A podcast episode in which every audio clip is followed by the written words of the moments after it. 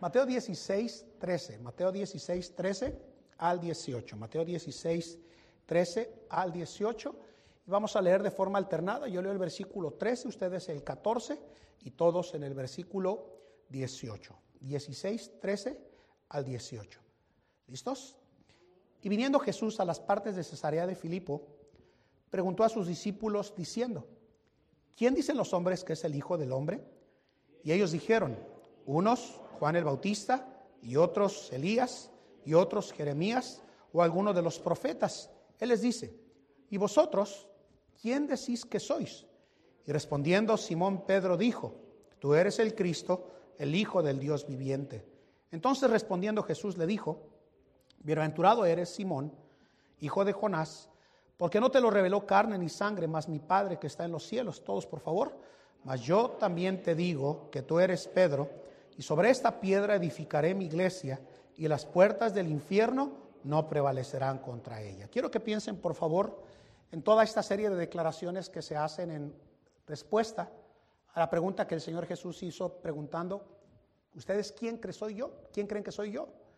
Y la respuesta de Pedro, que fue el único que respondió, fue, tú eres el Cristo, el Hijo del Dios viviente. Y después de eso dijo, yo también te digo que tú eres Pedro. Y sobre esta declaración de que yo soy el Hijo del Dios viviente, o sea, el Señor Jesús, edificaré mi iglesia y las puertas del Hades no prevalecerán contra ella. Por muchos años, yo creo que una de las preocupaciones más grandes de todo pastor bautista bíblico es que la congregación pueda entender, hermanos, qué es la iglesia, cuáles son sus funciones, cuáles son sus doctrinas, cuáles son sus ah, oficiales, cuáles son la forma de organización, qué autoridades hay que respetar, quién está por encima de quién, hermanos, y eso es lo que vamos a estar estudiando en las próximas semanas, si el Señor lo permite. Pero en esta noche, yo quiero que meditemos el día de hoy ¿Qué es, qué es una iglesia? ¿Qué es una iglesia? Vamos a orar. Inclinen su rostro, cierren sus ojos. Vamos a orar. Padre, gracias. Gracias por este reto que nos pones delante de nosotros para escudriñar una de las doctrinas vitales que nosotros sostenemos como congregación, como iglesia, la iglesia local, Señor. Y el día de hoy, Señor, mientras vamos a lo largo de tu palabra y de la historia misma y de los significados mismos de tu palabra, hablándonos de la iglesia. Ayúdanos a salir nutridos y retados para entender qué es una iglesia, Señor. Bendice este tiempo, tu palabra, en Cristo Jesús. Amén. Pueden sentarse, por favor, hermanos. Pueden sentarse.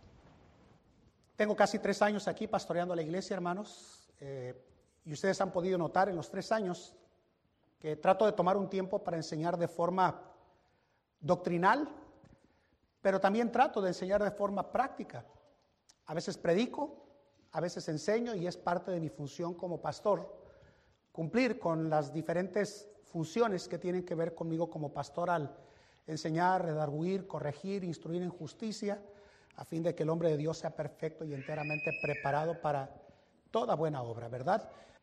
Les estaba diciendo a ustedes que mientras meditamos en esta declaración en esta tarde de qué es una iglesia, Téngame paciencia, por favor, porque como dije, hermanos, siempre que trato de enseñar y de predicar, intento hablar doctrinalmente, pero otras veces soy práctico en mis enseñanzas respecto a lo que tengo la oportunidad de predicar y enseñar de la Biblia. En otras palabras, cuando preparo una serie de doctrina, ustedes lo pueden discernir. Estuvimos estudiando distintivos bautistas, estuvimos estudiando la carta de Santiago, estuvimos estudiando Primera de Pedro, Estamos estudiando eh, el libro a los romanos y estamos estudiando títulos que el cristiano recibe a lo largo de toda la Biblia. Y el día de hoy, hermanos, quiero hablar un poquito acerca de y comenzar una serie doctrinal y también práctica y poder intercambiar, hermanos, los pensamientos que la Biblia enseñan con respecto a lo que es la iglesia local.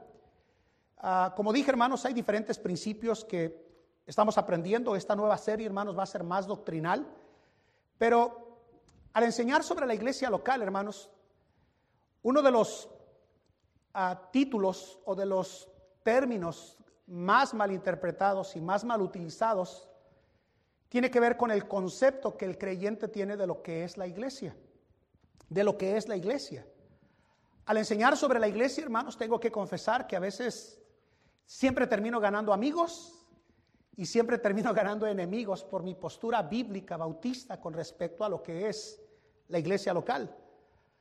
Algunos de ustedes, hermanos, una vez que comprendan, hermanos, la función de la iglesia, el trabajo de la iglesia, la posición de la iglesia que tiene hacia el cristiano, probablemente de manera ah, indirecta, usted va a terminar haciendo enemigos. Porque cuando uno se adhiere a una doctrina bíblica, a una doctrina bíblica, si usted es llevado a la convicción para afirmarse en esa doctrina bíblica, probablemente, hermano, usted va a causar fricción con aquellos que creen doctrinas de hombres en cuanto al asunto que en esta noche nosotros vamos a tratar de lo que es una iglesia. Como dije, hermanos, en algunas ah, semanas y probablemente algunos meses vamos a estar hablando de qué es la iglesia, la doctrina de la iglesia. Y uno de los conceptos erróneos de los cuales, porque muchos terminan cayendo en falsas posiciones respecto a lo que es una iglesia y sus doctrinas, es exactamente por la misma razón que Oseas dijo en el capítulo 4, versículo 6, que mi pueblo fue destruido porque le faltó conocimiento. Pocos cristianos se toman el tiempo para estudiar a la luz de la Biblia lo que es la iglesia, hermanos, y por eso terminan tomando posiciones, posturas y ah, tendencias que no deberían de ser, hermanos, ah, sino acorde a lo que la Biblia nos enseña con respecto a lo que es la iglesia local. Por eso el día de hoy, hermanos, de tanta confusión, hermanos, y por tanto o tanta falta de conocimiento, es una pena decir el día de hoy, hermanos, que la gente bautista ya no conoce, hermanos, de dónde venimos. Ya no conoce la esencia de la doctrina de la iglesia local. Tengo que confesar que predicadores bautistas han dejado de enseñar y de predicar doctrina bautista por temor a perder gente. Ah, algunos ya no quieren ser tan radicales con respecto a la postura de la iglesia. Dados los escándalos que nosotros hemos vivido a lo largo de los años aquí en este país, eh, moralmente principalmente y principalmente hablando, podemos decir que muchas iglesias cambiaron su nombre de iglesia por comunidad. Y al llamarse comunidad, hermanos, comenzaron a cambiar sus estándares, comenzaron a cambiar sus doctrinas, comenzaron a cambiar su música, Comenzaron a cambiar, hermanos, sus cimientos por temor a no ser identificados con ciertos pecados que algunos, lamentablemente, predicadores famosos llegaron a cometer dentro del mundo fundamental. Y si bien es cierto, hermanos, mi intención no es atacar a ninguno de aquellos que han caído, porque la Biblia dice que el que piense estar firme, mire que no caiga. Es bueno que nosotros entendamos que sin importar las ah, fallas y pecados que algunos de estos predicadores famosos cometieron, no por eso yo voy a dejar de ser quien soy bíblicamente hablando. Yo soy bautista por convicción. Y una de las cosas más valiosas que yo creo que ustedes, al igual que su servidor, hemos defendido a lo largo de los años, es nuestra posición incambiable, innegociable ah, y definitivamente, hermanos, posicionalmente hablando, hermanos, de lo que creemos como bautistas de la iglesia local. ¿Qué es la iglesia también? Recientemente ustedes escucharon que el domingo pasado llegó un joven al que yo pude guiar a Cristo el día sábado pasado y llegó a nuestra iglesia el domingo por la mañana mientras William me ayudaba también a animarlo a llegar a la iglesia. Terminando de testificarle y de darle el Evangelio y de presentarle a Cristo, me preguntaba, ¿ustedes de qué denominación son? Y le dije, mira, yo quiero que tú me respondas con la misma pregunta que me has hecho. Si yo te hablé en este momento de alguna denominación, me dijo, no. ¿De qué estuvimos hablando? De Cristo. De su obra hecha en la cruz del Calvario por mí. Dije, bueno, eso es lo que nuestra iglesia predica, pero si tú quieres escuchar quiénes somos, somos la primera iglesia bautista de habla española.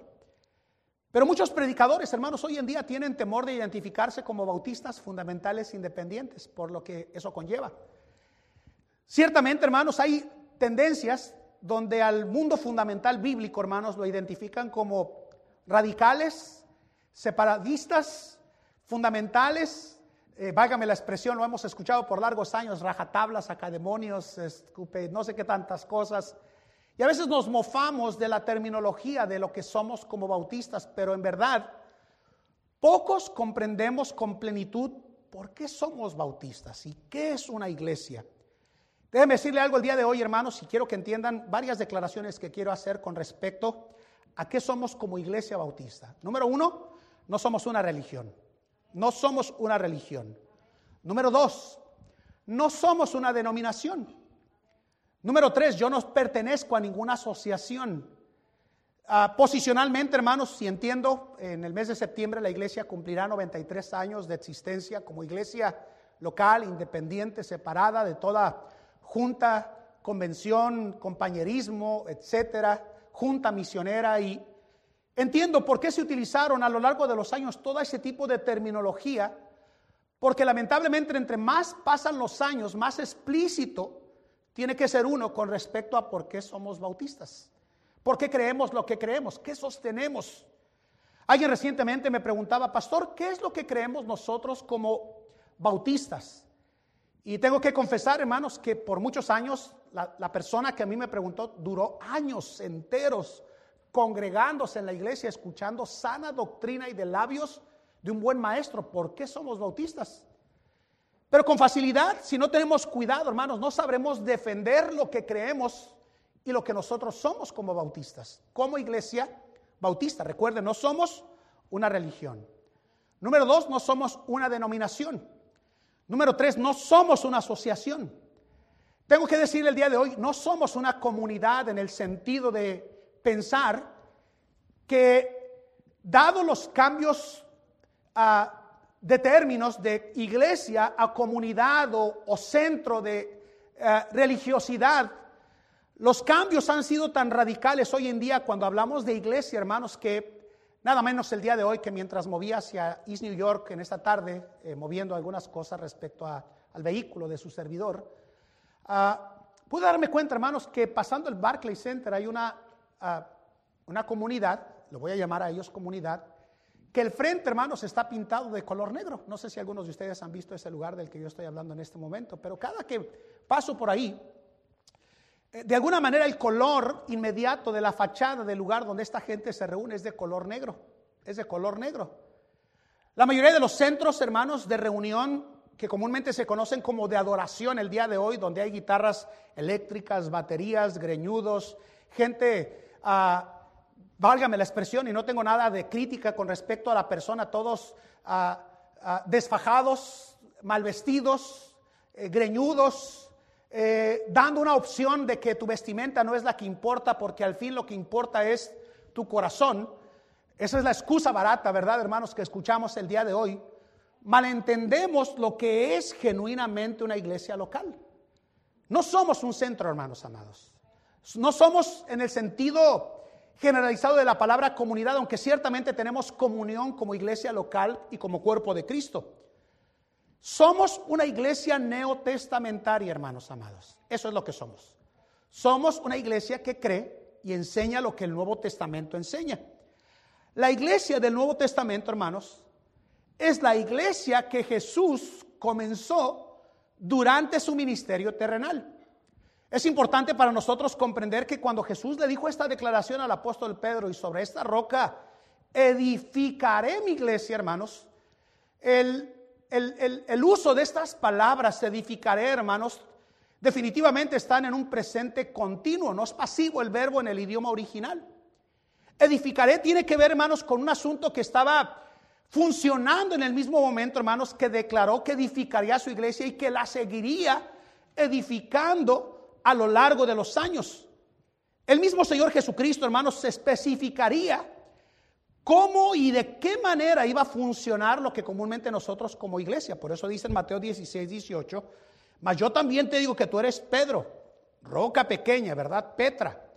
Y sobre esta Petra, roca angular, edificaré mi iglesia. Y noten las palabras, por favor.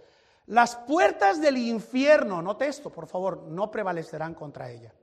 No hay manera de que Satanás y el mismo infierno puedan destruir una iglesia que cree lo que la Biblia dice.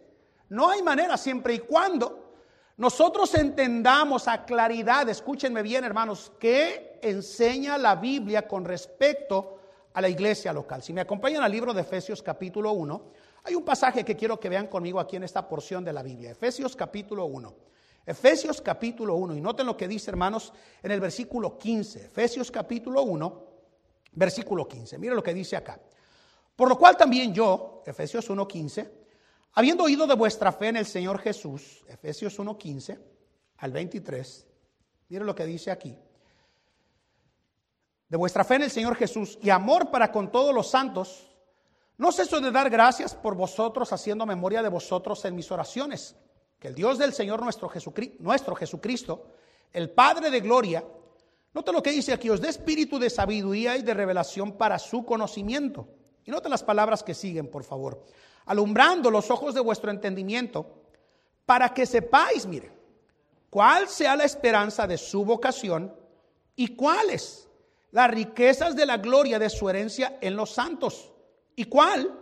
Aquella supereminente grandeza de su poder para con nosotros, los que creemos, por la operación de la potencia de su fortaleza. Sígame por favor, la cual obró en Cristo, resucitándole de los muertos y colocándole a su diestra en los cielos, sobre todo principado, potestad, potencia, señorío y todo nombre que se nombra, no solo en este siglo, más aún en el venidero y sometió todas las cosas debajo de sus pies. Léalo conmigo, por favor. Y diólo por cabeza sobre todas las cosas. ¿A quiénes, hermanos? A la iglesia, la cual es su cuerpo, la plenitud de aquel que hinche todas las cosas.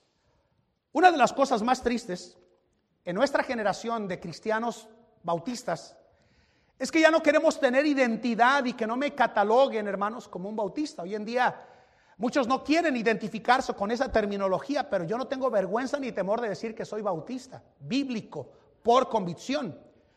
Pero una de las cosas más tristes de esta generación actual, por todo lo que yo decía momentos atrás, tiene temor de identificarse del por qué y cómo nosotros somos bautistas. Nos hemos vuelto en esta generación de cristianos demasiado interdenominacionales. Ah, yo digo demoniosonales, ¿verdad, hermanos? Porque esa doctrina, hermanos, de no denominacional, pareciera ser que nos identifica, hermanos, con parecernos de mucha manera y muy cercanamente, hermanos, a lo que es el mundo. Hoy en día hay que utilizar una lupa para poder identificar a alguien que dice que se congrega en una iglesia de sana doctrina, hermanos, y ver Cómo su vida, su carácter y su testimonio, hermanos, nada tienen que ver con la conducta de un creyente que pertenece a una iglesia. Por eso le dije a usted, yo no soy nosotros no somos un centro. Nosotros no somos una denominación, somos una iglesia redimida con la sangre de Cristo Jesús. Y atesoro con mucho valor la herencia rica bautista que nosotros tenemos, hermanos, en Cristo Jesús. Ya no hay muchos predicadores que hablen de nuestra herencia. Ya no hay muchos predicadores que hablen de nuestra historia como cristianos. Ya no hay predicadores que enseñen la doctrina de la iglesia, hermanos, porque preferimos no entrar en un debate que me conduzca a tener que explicar por qué creo yo en la iglesia local. ¿Por qué debo de ser miembro de una iglesia local? ¿Por qué no puedo ser una llanta suelta rodando de un lado a otro, de una reunión a otra, moviéndome de un lugar a otro, sin formar parte de una iglesia local bíblica, cristocéntrica? Esta es una de las doctrinas más importantes, hermanos, de la Biblia. Le voy a decir por qué es una de las doctrinas más importantes. Porque Cristo murió por su iglesia, hermanos amados. Porque Cristo murió por su iglesia. Y dado que Cristo murió por su iglesia, hermanos, derramando su sangre hasta lo sumo, escúchenme bien, hermanos, comprándola con su sangre, es importante entonces comprender, hermanos, por qué ser fiel a la iglesia, por qué venir a los servicios, por qué dar nuestros diezmos a la iglesia local, por qué guardar y preservar un buen testimonio, hermanos amados, porque ya no queremos pararnos en la línea y enseñar lo que es la iglesia local. Por eso, como pastor de esta iglesia, hermanos, yo tengo el deber y la responsabilidad de recordar, refrescar y enseñar a ustedes lo que creemos y sostenemos como iglesia bautista. No somos interdemonios anales, ¿verdad, hermanos?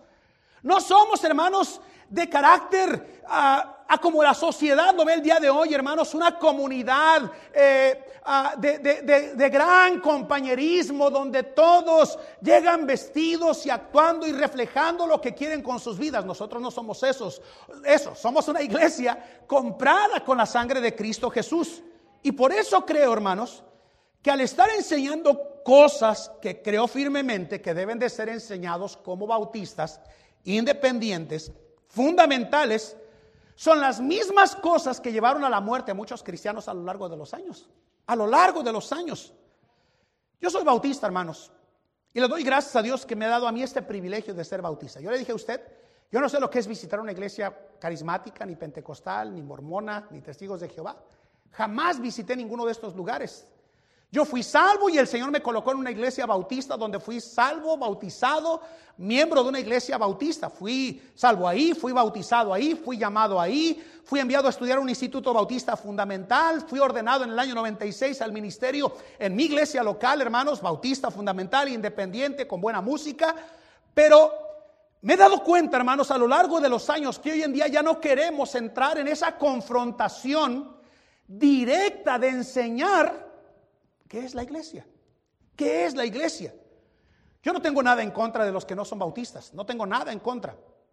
Yo creo, hermanos, que algunas personas que son salvas van a estas reuniones de carácter que no tienen identidad y que sinceramente fueron salvos. Yo creo eso. Creo eso definitivamente, hermanos amados. Es más, ayer, mientras estábamos hablando con un hombre que dice que va a una reunión a la Iglesia Universal eh, Romana, ¿verdad, hermanos? Se le preguntó a él abiertamente, Señor, si usted llegara a morir el día de hoy, ¿a dónde va a ir su alma? Yo no estaba en esa conversación, pero escuché la pregunta. Y el hombre respondió, Señor, yo soy romano, yo soy de la Iglesia Universal, pero acepté a Jesucristo como mi Salvador personal. Nos desarmó. Desarmó al hermano que estaba ahí tratando de guiarlo a los pies de Cristo. Pero aunque creo que muchas personas son salvas, no bautistas, son buenos cristianos, pero con doctrina errada de la iglesia local. Con doctrina errada de la iglesia local. No obstante, escúchenme bien, yo le doy gracias a Dios por nuestra herencia bautista y yo no tengo vergüenza de decir soy bautista, hermanos amados. No tengo vergüenza de decir que soy bautista. Por eso quiero el día de hoy, hermanos, que pensemos por qué somos iglesia. ¿Qué es una iglesia? La palabra iglesia, hermanos, en el idioma original, todos sabemos que el Nuevo Testamento, hermanos, fue escrito en griego koiné. La palabra iglesia, hermanos, es una palabra transliterada del griego, no encontraron el significado apropiado de la palabra iglesia, y por eso la trajeron del griego, hermanos, literalmente transliterándola al idioma castellano. La palabra iglesia es una composición de dos verbos en griego, hermanos. La primera palabra es ek y la segunda es kaleo. Ek, kaleo, eka y kaleo, ¿verdad, hermanos? La primera palabra, hermanos, significa fuera, ek. Y la segunda palabra, hermanos, que es kaleo, significa llamar. Entonces, esa composición de la palabra eclesia, que comúnmente nosotros escuchamos de forma constante, Quiere decir que fueron tomados, llamados para salir fuera con propósitos específicos. Ahora, de esas dos palabras viene la palabra eclesía o iglesia, que significa un cuerpo llamado fuera. Es una asamblea, hermanos, llamada fuera. Esta es la palabra en el Nuevo Testamento, hermanos, para iglesia. Iglesia. Ahora, habiendo dicho eso, ¿sí estoy yendo muy rápido o estoy yendo bien? ¿Vamos bien? ¿Sí? Si, no, si voy muy rápido, levante la mano y me dice, bájele, ¿verdad? Y voy más despacio, ¿verdad? Pero la palabra iglesia, hermanos, y cuando me refiero a una iglesia, me estoy refiriendo en esta noche, hermanos, a un grupo, a un grupo de personas llamadas fuera. En la Biblia, hermanos, la palabra eclesía, hermanos, a menudo es llamada asamblea, asamblea. Pero no solo es una asamblea, hermanos, como tal. Es una asamblea que fue llamada a salir fuera con fines y propósitos específicos. Cada vez que se utilizaba la palabra eclesía, hermanos, en los tiempos romanos y griegos, se dice que algunas personas, hermanos, cuando tenían reuniones de carácter gubernamental, hermanos, salían los heraldos como voceros anunciando por las calles diciendo, vamos a tener una eclesía. La gente salía de sus casas y se iban a los lugares principales de reunión donde, por ejemplo, en el Nuevo Testamento encontramos la palabra, eh, eh, en Hechos capítulo 17, donde Pablo se reunió en el lugar central, donde Pablo les predicó, hermanos, a los atenienses de que había un Dios no conocido y que de ese Dios quería hablarles. Estaban en una asamblea, hermanos, pública, saliendo de sus casas para reunirse con un propósito específico. Entonces, no solo es una asamblea la iglesia, es una asamblea llamada para salir fuera con propósitos específicos. Déjenme explicarle un poco más. Para ser una iglesia o una asamblea, la gente llamada fuera tienen que haber sido parte de otro grupo. Esas personas tienen que haber sido llamadas fuera de ese grupo, hermanos, y esas personas tienen la obligación de formar otro grupo. Por eso cuando pensamos en la iglesia neotestamentaria, hermanos, la que Cristo fundó y edificó, es una asamblea llamada fuera porque fueron llamados fuera del mundo para congregarse, para congregarse, para reunirse. Por lo tanto, tenían que haber estado en el mundo y haber salido del mundo, hermanos, y haber formado otro grupo para ser parte de una iglesia, de una iglesia. Miren conmigo Hechos 7:38. Vayan allá conmigo a su Biblia, por favor. Hechos 7:38. Si usted cree que voy muy rápido, nomás baja la grabación y la escucha con más calma en algunos días. Hechos 7. Hechos 7:38. Mira lo que dice acá. ¿Qué es una iglesia? Hechos 7:38. Este es aquel que tuvo que estuvo en la congregación en el, desierto. Mira esta palabra. Este es aquel que estuvo en la congregación en el desierto con el ángel que le hablaba en el monte Sina y con nuestros padres y recibió las palabras de vida para darnos. Si ha puesto atención en este pasaje que nosotros acabamos de leer y, nota el pasaje anterior, el contexto, sabrá que está hablando de Moisés.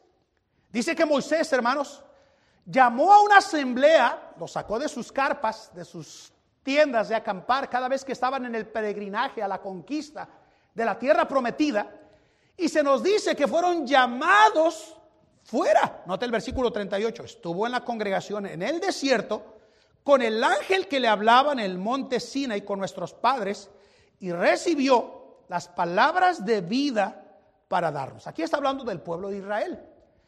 Tienen que estar conscientes, hermanos, que cuando habla de Israel en el Antiguo Testamento, hermanos, fue una asamblea o una iglesia en el desierto por una razón. Porque fueron sacados del desierto, escúchenme bien, para salir fuera, hermanos, de Egipto a un lugar en el desierto para recibir las palabras de vida, como dice Moisés aquí, de Moisés aquí. Israel no era una iglesia o una asamblea mientras estaban en Egipto, porque no habían sido llamados fuera. Pero al sacarlos de Egipto, escúchenme bien hermanos, Dios los llamó a salir de Egipto y fue en ese entonces que fueron llamados la congregación en el desierto. Es lo que dice Hechos 7:38, lo que acabamos de leer el día de hoy. Vaya conmigo Hechos 19, por favor, vamos rapidito. Estamos hablando de la palabra asamblea, congregación e iglesia. Vamos a llegar a ver qué es la iglesia. Hechos 19, por favor, vayan allá conmigo. Hechos 19, mire lo que dice en el versículo 38 y 39. Y si demandáis alguna otra cosa en legítima asamblea, se puede decidir. Vuelvo a leerlo. Y si demandáis alguna otra cosa en legítima asamblea, se puede decidir. Porque peligro hay de que seamos arguidos de sedición por hoy, no habiendo ninguna causa por la cual podamos dar razón de este concurso. Y habiendo dicho esto, despidió a la concurrencia. Si usted lee el capítulo entero, sabrá, hermanos, que Pablo estaba en peligro de morir. La causa por la cual Pablo iba a morir, hermanos, era por predicar que Cristo había muerto, sepultado y resucitado y que él había tenido un encuentro con él en Damasco, Hechos capítulo 9. Y porque estaba en peligro, hermanos, los plateros de Éfeso se habían enojado con él porque en la predicación les había hecho perder el negocio de esa diosesilla llamada Diana. Y la Biblia dice que convocaron a una asamblea, escúchenme bien, y todos llegaron y querían literalmente, hermanos, matar a Pablo porque estaba quitándoles esta ganancia sobre esta Dios falso llamado Diana. La palabra asamblea, hermanos, es un sinónimo de la palabra eclesía. Esa asamblea de personas, hermanos, fue un grupo de personas que se ocuparían bajo nivel legal de juzgar a Pablo y si era necesario matarlo. Dionisio tuvo el favor de decirles, hey, ellos simplemente están anunciando a otro Dios que nosotros no adoramos y los pudo salvar. ¿Quién no cree que Diana es la gran diosa de Éfeso? Y los terminó salvando, hermanos, de la misma muerte a Pablo con esa asamblea que estaba legislando con la intención de matar al apóstol Pablo. Cuando hablamos de la palabra iglesia, hermanos, este es el problema. Siempre la asociamos, siempre la asociamos con una institución religiosa. Pero en la Biblia la palabra iglesia es usada en términos mayoritariamente hablando de una asamblea que se componía o de un grupo llamado fuera para armar otro grupo. Este grupo, hermanos, del que estamos hablando aquí en Hechos capítulo 19, hermanos, nos da la descripción, hermanos, de que esta asamblea se reunió para legislar si mataban o no al apóstol Pablo. Era una iglesia. No era religiosa, pero era una iglesia. Por eso, hermanos, cuando hablamos de qué es una iglesia, hermanos, es bueno que nosotros recordemos, hermanos, que siempre la palabra iglesia la asociamos con una institución religiosa. Había varios términos para hablar de iglesia, hermanos, en la Biblia, o asambleas. Pero no eran iglesias neotestamentarias. Note la diferencia de lo que estoy diciéndole en esta noche. No eran iglesias neotestamentarias. Eran iglesias o asambleas porque pertenecían a un grupo que eran llamados fuera, pero con propósitos de legislar, en este caso como vemos de Pablo, hermanos, por la misma muerte. Simplemente porque se les llamaba iglesias o eclesías, no significaba que eran instituciones religiosas. Eran grupos de personas que pertenecían a un grupo y salieron de ese grupo para formar otro grupo. Hice una trabalenguas para todos, ¿verdad? El día de hoy, ¿verdad? Voy a volver a repetirlo otra vez.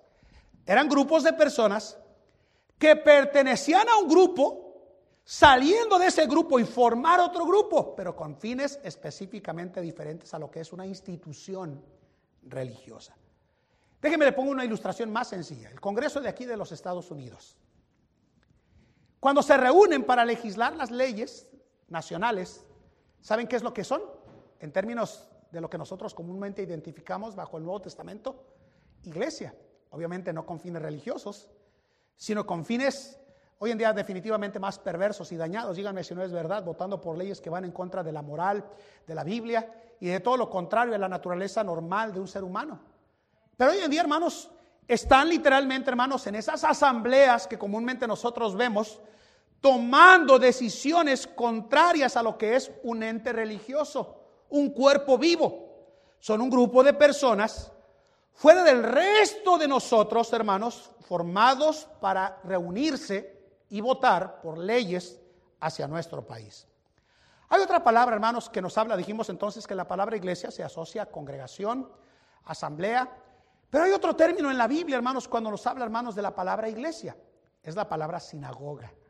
Cuando usted lea el Nuevo Testamento, usted notará que cuando Pablo, hermanos, llegaba y predicaba el Evangelio, en sus tres viajes misioneros, hermanos, el primer lugar a donde Pablo llegaba, hermanos, era una sinagoga. Si usted ha leído, hermanos, mucho del éxito de Pablo, hermanos, en predicar el Evangelio entre el mundo gentil, tenía que ver, hermanos, con el hecho de que él era un predicador inmediatamente al judío primeramente y después al griego. Algunos abrían su corazón como Lidia para creer al Evangelio, hermanos. Y literalmente, hermanos, de ahí se formaba, sacando de una reunión, hermanos, para otra reunión, la finalidad de una iglesia proclamadora de las verdades bíblicas. Ahora, esa palabra sinagoga, hermanos, significa sencillamente, hermanos, un grupo de personas reunidas. No era una iglesia porque no tenían algo en común. Era gente de todas clases reunidas en un lugar. Ahora, para ser una iglesia, tiene que ser un grupo de personas llamados fuera de otros grupos de personas para reunirse con otro propósito específico. Mire, déjeme se lo pongo en una ilustración muy sencilla. Usted pudo haberse quedado esta tarde en su casa, ¿sí o no? Pudo haberse quedado reunido con sus familiares, amigos, conocidos, acostadito, disfrutando del fin de semana, pero dejó su reunión para venir a una reunión mayor que es la iglesia, donde se reúnen en el nombre de Jesús para adorarle y servirle. Ahora, escuchen esto. Lo que hace que sean llamados fuera es que tienen algo en común. Ahora, hablando de la iglesia del Nuevo Testamento o neotestamentaria, tiene algo en común. ¿Qué tenemos en común nosotros? Ah, ¿Quiere ayudarme, hermano Camilo? Venga tantito, déjeme lo pongo acá. Venga tantito, hermano Esteban. Ah, vamos a usar al hermano César también, hermano César Gómez. Gómez, Gómez, Gómez, venga para acá. William, ¿quieres venir, por favor? Y pueden ponerse los cuatro aquí al frente, hermanos. Quiero que por favor se pongan aquí al frente de mí. No, no voy a maltratarlos ni nada, nada más pónganse de frente mirando hacia ellos, si gustan, por favor. Así de frente. Ahí está bien, donde se colocó el hermano Esteban, hermano Camilo. Hermano Camilo, te voy a hacer una pregunta. ¿Eres originario de dónde? Hermano Esteban, ¿de dónde es originario usted? Ok. ¿Y usted, hermano César? ¿Usted, hermano William? Venezuela. Hay alguien ecuatoriano aquí, sí, ¿verdad? Alfredo, ¿quieres venir, por favor? Y hermano Walter, vengan acá tantito. Y hermano Maquera, venga usted también. Yo sé que ya se va a ir, pero venga, lo voy a usar también de ilustración en esta noche. Fíjese bien. Ok. Ok. ¿De dónde es usted originario, hermano Alfredo? ¿Quiere correrse un poquito más, hermano William, por favor? Ok, entonces, Venezuela, República Dominicana, México, Honduras, Ecuador, Chapín, ¿verdad, hermanos? Este, aunque tiene sangre mexicana y no lo quiere aceptar, pero tiene sangre mexicana el hombre. ¿Y ustedes? Perú. Hay otra nacionalidad aparte de todas estas, Puerto Rico, ¿verdad? Del Caribe. Ah, vamos a hacer esto, no los voy a pasar a los hermanos por el respeto de la edad y demás. Ah, ¿Hay alguien que sea diferente de estas nacionalidades que acabamos de presentar en esta noche? No, ¿verdad? ¿Nadie? Ok. Un gringo, por favor. ¿Quién quiere ser un gringo el día de hoy, hermanos? ¿Quién nació aquí? Tú. Ven. Ok, ven aquí, un americano. Ponte acá, por favor. Él es... Noten esto, por favor, no es, un, no es un juego lo que estoy haciendo. Estoy tratando de llevarlos a entender lo que somos como iglesia. Ponte aquí enfrente. ¿En dónde naciste tú? ¿Aquí o en, en México? ¿Estás seguro? Tú naciste en México, ¿verdad? ¿Algo así? Ah, tú naciste aquí. Ok, entonces tú eres, ¿de dónde? De América. De América. ¿Notaron eso? Es gringo, gabacho, dicen los mexicanos, ¿verdad? Ahora, quiero que escuchen lo que voy a hacer en este momento. Si tú mueres en este momento, ¿a dónde va a ir tu alma? En el cielo. ¿En el cielo o al cielo? Al cielo. ¿Y por qué vas al cielo? ¿De dónde eres? ¿De aquí de, Brooklyn? No. ¿De aquí de la iglesia? ¿O de aquí de América? América? América, será para Cristo, ¿verdad? Ok, muy bien. ¿Americano? ¿De dónde dijo que usted es, hermano Camilo? Honduras. Si llegara a morir, ¿a dónde iría su alma? No lo estoy cuestionando, ¿verdad? No lo estoy cuestionando. Al cielo. ¿Por qué va al cielo, hermano Camilo? Ha creído en Cristo como su Salvador personal. Hermano Walter, ayer estábamos hablando usted y yo. ¿De dónde es usted? Si llegara a morir el día de hoy, ¿a dónde iría su alma? ¿Por qué va al cielo usted? Ok, si se dan cuenta, cada uno de ellos, hermanos, son una, dos, tres, cuatro, cinco, seis, siete, ocho nacionalidades nada más en esta tarde. Obviamente tenemos gente de Puerto Rico y tenemos otras nacionalidades aquí representadas. Ah, ya tenemos un dominicano aquí, ¿verdad? Y demás, eh, ecuatoriano igual de los que estamos en esta noche, pero cada uno de ellos que están aquí en esta tarde, parados, ya los voy a despachar a sus lugares, denme un momentico nada más. Esto es importante. La iglesia del Nuevo Testamento tiene algo en común. Cada uno de los que están ejemplificados en esta noche aquí al frente, tienen algo en común, al igual que conmigo. Son salvos por la fe en el sacrificio vicario de Cristo Jesús en la cruz del Calvario. Voy a volver a repetir esto porque creo, hermanos, que si comprendemos la razón del por qué Hoy en la tarde, hermanos, moví yo el, transporte que Dios me ha provisto a, East New York. Y estábamos sentados el hermano Jimmy, el hermano Cristóbal y su servidor. Estábamos sentados, nos estábamos tomando un cafecito sin azúcar y demás, sin pan, por cierto, si mi esposa está viendo esto, este, no se había pan de por medio. Y saben, hermanos, estábamos disfrutando de lo más chévere por, por diferentes situaciones. Tuve que mover mi vehículo hoy y estábamos compartiendo tres nacionalidades distintas en ese mismo lugar, reunidos, gozosos y en paz y tranquilidad. Tres, cuatro minutos nada más fueron por causa de que teníamos que regresar al servicio. Lo que nos unió a nosotros en esta reunión, fíjense bien, dada la diversidad de culturas y nacionalidades representadas solo en esta noche, es una sola razón, hermanos. Cristo Jesús, hermanos. Y su obra que consumó por nosotros en la cruz del Calvario. Pueden volver, por favor. Gracias, muy amable. Ahora, la iglesia del Nuevo Testamento, gracias hermanos, muy amable, tiene algo en común.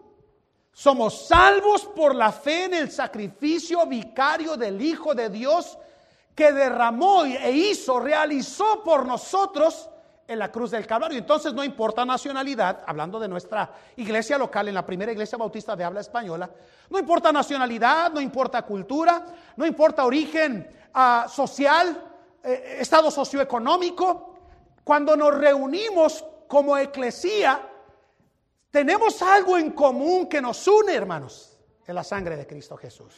Ahora, fue sobre eso, fue sobre su sacrificio vicario que Cristo edificó su iglesia. Entonces, cuando hablamos de qué es una iglesia, tiene que recordar que la primera verdad que usted debe de defender, somos una iglesia que compró Cristo con su sangre. Y no fue cualquier sangre, era la sangre de un hijo de Dios sin mancha, sin contaminación, nacido de una virgen, sin pecado, el Señor Jesús, por cierto, hermanos, que fue su sacrificio perfecto y completo. Y por eso cuando nos reunimos, sin importar nacionalidad, somos la iglesia. Eso es lo que es la iglesia. Mateo 16, 18 nos dice, y sobre, yo también te digo, que tú eres Pedro, y sobre esta roca edificaré mi iglesia y las puertas del infierno no prevalecerán contra ella. No fue Pedro la roca, hermanos. No es que Pedro fue el fundador de la iglesia nuestra, no, hermanos. Es la declaración de Pedro diciendo, tú eres el Hijo del Dios viviente, hermanos. Y esa declaración hizo que Cristo dijera sobre esa declaración voy a edificar mi iglesia, que yo soy el Cristo, el Hijo del Dios viviente. ¿Qué tenemos en común, hermanos, sin importar las... ¿Cuántas nacionalidades éramos aquí enfrente, hermanos? ¿Ocho? ¿Ocho? ¿Nueve? Tenemos algo en común. Tenemos al Salvador en común. Tenemos el sello del Espíritu Santo en común. Tenemos una fe en común. Tenemos al Espíritu Santo viviendo en nosotros en común. Y tenemos una Biblia que creemos, practicamos y defendemos en común. Y no regimos principalmente por los principios que este bendito y sagrado libro enseña y proclama a lo largo de los años. Eso es lo que es una iglesia, hermanos amados. A diferencia del Congreso de Estados Unidos, que se reúnen como una asamblea y como una congregación, legislan a favor de un país, nuestros intereses son espirituales, hermanos. Y por eso cuando hablamos de iglesia, que es una iglesia, hermanos, tenemos que estar conscientes de lo que tenemos en común. Fe, Espíritu Santo, Biblia y mismo Redentor. Vayan conmigo ahora a Apocalipsis capítulo 2. Vamos a ver el mensaje a las siete iglesias, hermanos, en el Asia Menor. Apocalipsis capítulo 2. Vamos a ir rapidito. Sígame con su vista si usted lo tiene ya. Escribe al ángel de la iglesia que está en Éfeso, el que tiene las siete estrellas. Perdón en su diestra, el cual anda en medio de los siete candeleros de oro, dice estas cosas. Dice, escribe al ángel de la iglesia. Noten el versículo 8, por favor. Y escribe al ángel de la iglesia en Esmirna, el primero y el postrero que fue muerto y vivió, dice estas cosas. Noten el versículo 12. Y escribe al ángel de la iglesia en Pérgamo, al que tiene la espada aguda de dos filos, dice estas cosas. Versículo 18. Y escribe al ángel de la iglesia en Tiatira el Hijo de Dios, que tiene sus ojos como llama de fuego y sus pies semejantes a latón fino, dice estas cosas. Noten el capítulo 3, versículo 1, rápidamente, hermanos. Y escribe al ángel de la iglesia en Sardis, el que tiene los siete espíritus de Dios y las siete estrellas, dice estas cosas. Conozco tus obras, que tienes nombre de que vives, pero estás muerto. Noten el versículo 7. Y escribe al ángel de la iglesia en Filadelfia.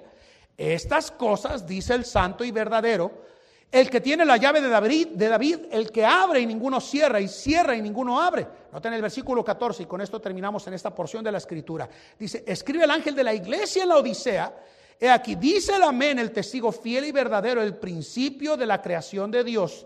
Eh, yo conozco tus obras, que ni eres frío ni caliente. Ojalá fueses frío o caliente.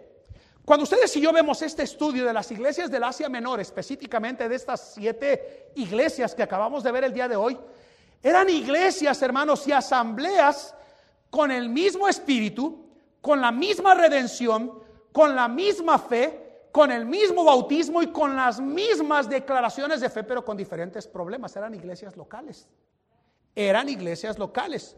Un grupo de personas llamadas fuera de otro grupo para congregarse con un propósito común y tenían diferentes situaciones a las cuales Jesús se dirigió a ellas en el interior de las iglesias. Cuando ustedes y yo vemos a la iglesia de Éfeso, le dijo estas palabras, pero tengo contra ti que has dejado tu primer amor y le dijo, recuerda por tanto de dónde has caído y arrepiéntate ya de las primeras obras. Pues si no vendré pronto a ti, quitaré tu candelero de su lugar si no te hubieras arrepentido. Entonces, cada iglesia de las siete que vemos en Apocalipsis 2 y 3, tenían sus diferentes problemas, dificultades, pero tenían misma fe, mismo Señor, mismo bautismo, ah, misma confesión básicamente de fe, hermanos, pero se reunían con el propósito de proclamar la verdad de Dios al mundo entero.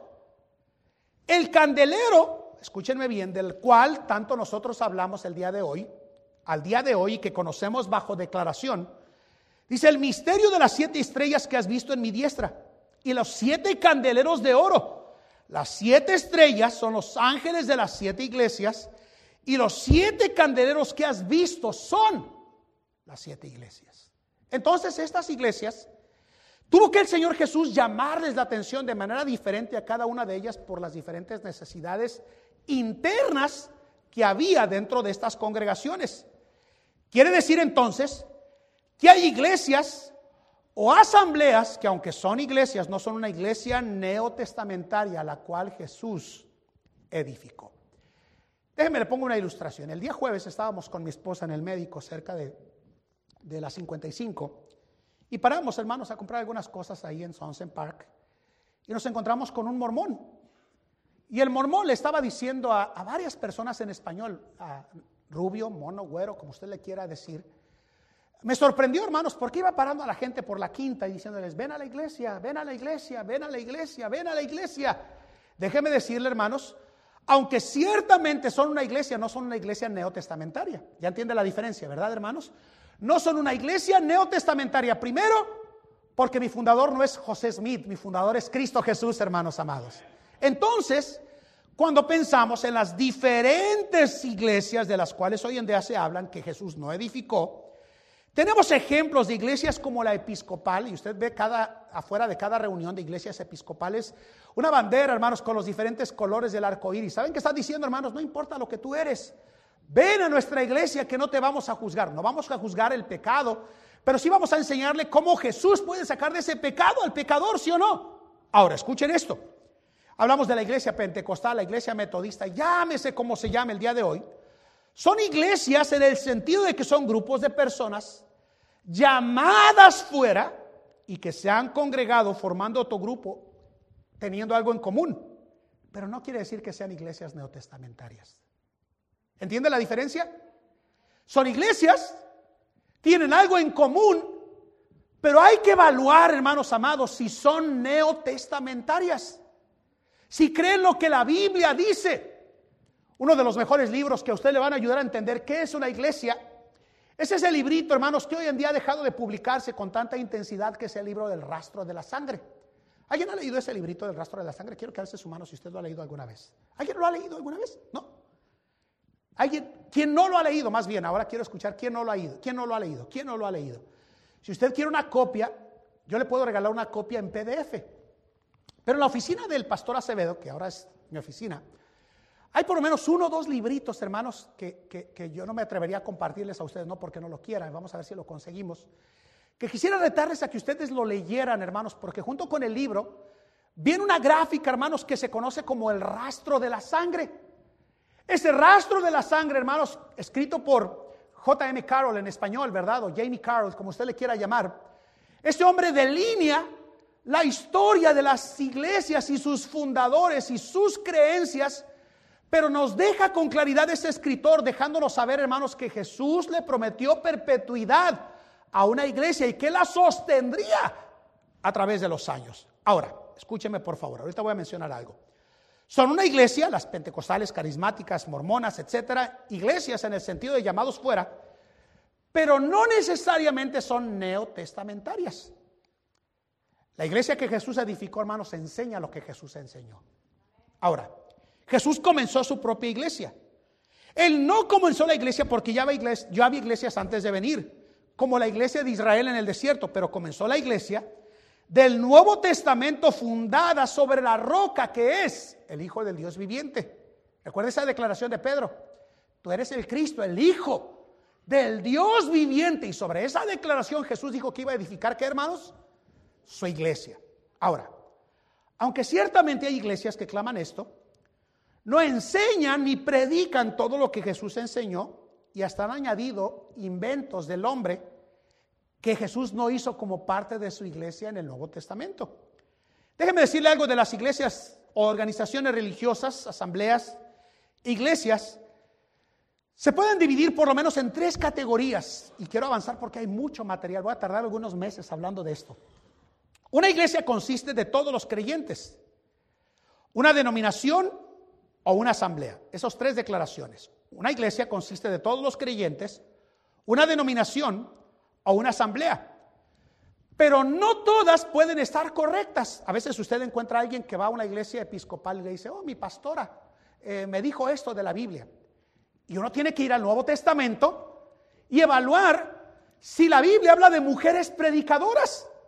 Entonces, eh, vamos a usar esta ilustración. Xochitl, ven, ven por favor, ven, no te quedes ahí sentada, ven, eh, con mucho respeto, ¿verdad? Hacia ti y hacia tus padres. Supongamos que Xochitl es la pastora, y a veces sí parece pastora, ¿verdad? Escúchenme bien, no es cierto, fíjense bien. Supongamos que ella es la, la pastora episcopal tiene que probar por el Nuevo Testamento, hermanos, que es una iglesia neotestamentaria. ¿Hay algún argumento bíblico para declarar bíblicamente que ella puede cumplir con esa función, hermanos? Ninguna sola. Antes todo lo opuesto. Hay muchas declaraciones en el Nuevo Testamento, hermanos, que confirman que una mujer no puede ser predicadora. Puedes sentarte, por favor. Entonces, cuando hablamos de iglesias en comparación con iglesias neotestamentarias, hermanos, tenemos que comprender, hermanos, que algunas, aunque ciertamente se pueden llamar iglesias, no son acorde al Nuevo Testamento. Vamos a entrar en el movimiento, hermanos, uh.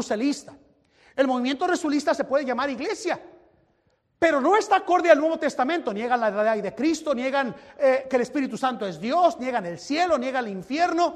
Yo no sé, hermanos, cómo pueden hablar de la verdad cuando no hay verdad, hermanos, sujeta al Nuevo Testamento. Ahora, Vaya conmigo a Efesios 4, por favor. Ya voy a terminar, voy a parar porque es mucho lo que estoy hablando el día de hoy, hermanos. Efesios capítulo, día, capítulo 4, 4. Mire lo que dice aquí. ¿Qué es una iglesia neotestamentaria? Efesios 4, 4 al 6. Sígame con su vista. ¿Están ahí, hermanos? Ese es un pasaje tradicional y conocido por la iglesia aquí de la primera iglesia bautista de habla española. Un cuerpo y un espíritu. Como sois también llamados a una misma esperanza de vuestra vocación. Un Señor, una fe, un bautismo, un Dios y Padre de todos, el cual es sobre todas las cosas y por todas las cosas y en todos vosotros. Entonces, si vamos a hablar de diferencias posicionalmente hablando, hermanos, me gusta mucho esa declaración que se utilizaba antes, diametralmente hablando, escúchenme bien, de diferencia es que hay muchas reuniones que aunque se llaman iglesias no tienen principios basados en el Nuevo Testamento, como acabamos de leer el día de hoy.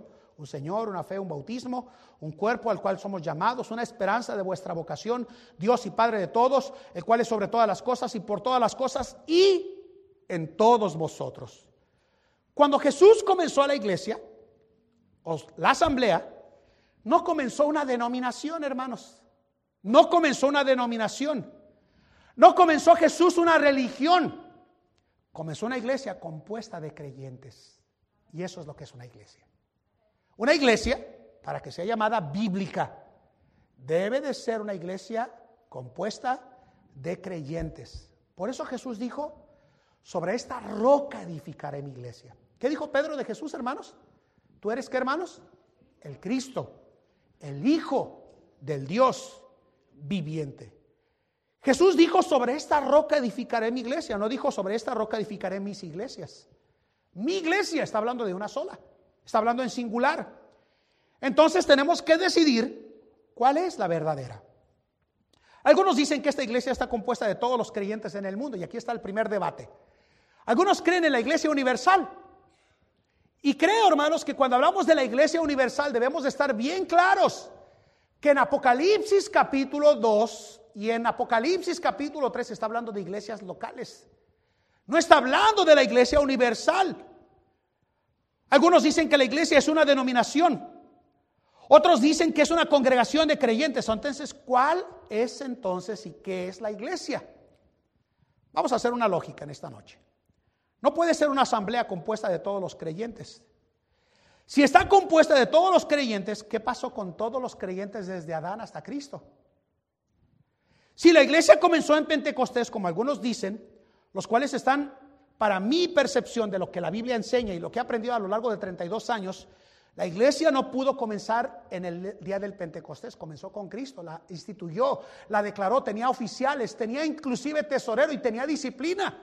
En Mateo capítulo 18. No puede ser compuesta de todos los creyentes, entonces no es una iglesia universal. Número dos, no puede ser una iglesia invisible. Note el versículo 17 de Mateo 18, por favor. Ya, voy a terminar, ténganme paciencia. Mateo 18, 17. Vayan allá conmigo, por favor. 18, 17. Y si no oyere a ellos, dilo a la iglesia. Y si no oyere a la iglesia, tenle por étnico y publicano. Entonces, no es universal, hermanos. Con toda sencillez, hermanos, porque no puede ser una iglesia ah, sencillamente, hermanos, eh, solamente compuesta de todos los creyentes. No puede ser invisible, hermanos, porque la disciplina se ejerce, hermanos, visiblemente. Se le dice a la iglesia, cuando un cristiano peca y no se arreglan las cosas a solas con testigos y ante la iglesia, es entonces, hermanos, cuando se le trata como étnico y publicano, entonces la iglesia debe de ser 100% visible. 100% visible y local. Estas personas que creen, que hablan de iglesias invisibles, yo a veces no, no, logro comprender entonces por qué le piden dinero a las iglesias visibles, ¿verdad? Ahora, me gusta mucho, hermanos, la declaración de cuando Jesús cantó en la congregación y que iba a cantar en la congregación de los santos en el libro de Hebreos capítulo 2. Escucha lo que dice, nada más dice así.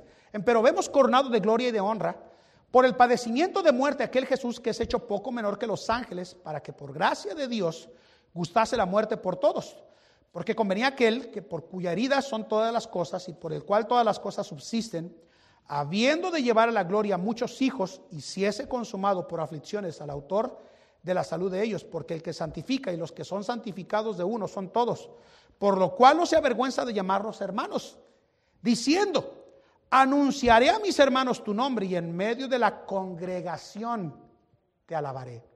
¿Sabe cuál va a ser el último canto que la iglesia va a entonar, hermanos? Va a ser un canto de victoria. Jesús diciendo, consumé su salvación con la glorificación del cristiano. Esto es glorioso, hermanos. Esto es único, por eso debemos de amar la iglesia, respetar la iglesia, cuidar la iglesia, ser fiel a la iglesia, respetar todo el concepto de iglesia para valorar con intensidad la iglesia local. Entonces, somos una iglesia local. Ahora, nuestros antepasados bautistas murieron de muchas maneras, hermanos, por esta verdad. Derramaron su sangre, hermanos, por la enseñanza bautista, hermanos. Nosotros no somos una iglesia universal, nosotros no somos una iglesia invisible, somos una iglesia local y un cuerpo vivo comprado con la sangre de Cristo Jesús. Ahora, como bautistas, esa fue la razón, hermanos, por la que Jesús ganó a unos, los bautizó y los hizo parte de la iglesia. Jesús cantó y predicó a la iglesia.